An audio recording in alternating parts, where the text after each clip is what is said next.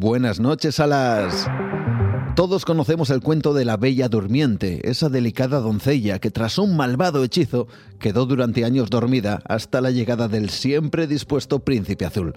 Lo que ocurre es que muchos no saben que dicho cuento, al menos en parte, acabó por convertirse en real. Fue en un pequeño pueblo de la campiña inglesa llamado Turville. Esta es su misteriosa historia. Todo comenzó el 29 de marzo de 1871. Aquel día la familia Sadler comenzó su habitual rutina, muy estricta, ya que contaban con 12 hijos. Uno de ellos era la joven Ellen, de 12 años. Todos se levantaron hasta que percibieron que algo extraño estaba ocurriendo. Ellen no se había levantado aún, pero antes de continuar con lo que pasó, conozcamos algo de la vida de la joven Ellen Sadler. Los padres y el resto de la familia sabían de la peculiar personalidad de Ellen, soñadora, distraída. En ocasiones su personalidad inquietaba a sus hermanos, quienes veían en Ellen a una joven rarita, sin amigos, que solo le gustaba estar en su propio mundo. Temiendo no hacer vida de su hija, la consiguieron un trabajo de canguro, pero fue despedida al poco tiempo, al parecer por sus ataques de somnolencia y sus constantes dolores de cabeza.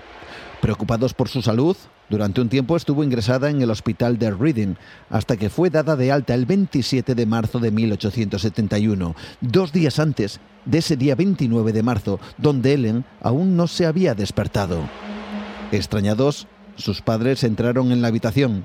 Segundos más tarde, entraron en pánico. Y el pánico llegó cuando al intentar despertarla no lo consiguieron. Respiraba con normalidad, tenía una temperatura normal y no parecía tener signos de enfermedad alguna, simplemente estaba dormida.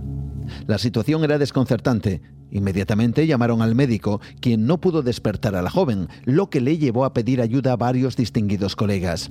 Esto provocó que se corriese la voz, lo que provocó que acudieran en masa decenas de médicos, curanderos y todo tipo de personajes que querían ser testigos de tal extraño fenómeno. El caso se viralizó, llegando incluso a la prensa de la época como al prestigioso periódico The Times, quien describió el caso, y cito textualmente de la siguiente manera uno de los fenómenos fisiológicos más sorprendentes e inexplicables jamás conocidos. Pasaron los días y la joven permanecía en ese extraño letargo sobreviviendo gracias al acto reflejo de tragar ante la presencia de líquidos como té o leche que su propia madre vertía sobre su boca. Aunque sea increíble, los días se transformaron en semanas, las semanas en meses y los meses en años. El mundo médico de la época estaba desconcertado. Se dice que hasta el propio príncipe de Gales visitó a la joven y practicó una imposición de manos para ayudar a despertarla. La situación era tan anómala que muchos ciudadanos y médicos creyeron que todo era un engaño. Para demostrarlo, escondían agujas con las que pinchaban en las nalgas y las piernas de la joven. Llegaron a someterla a descargas eléctricas, pero nada funcionaba, ni para despertarla, ni para demostrar tal supuesto engaño.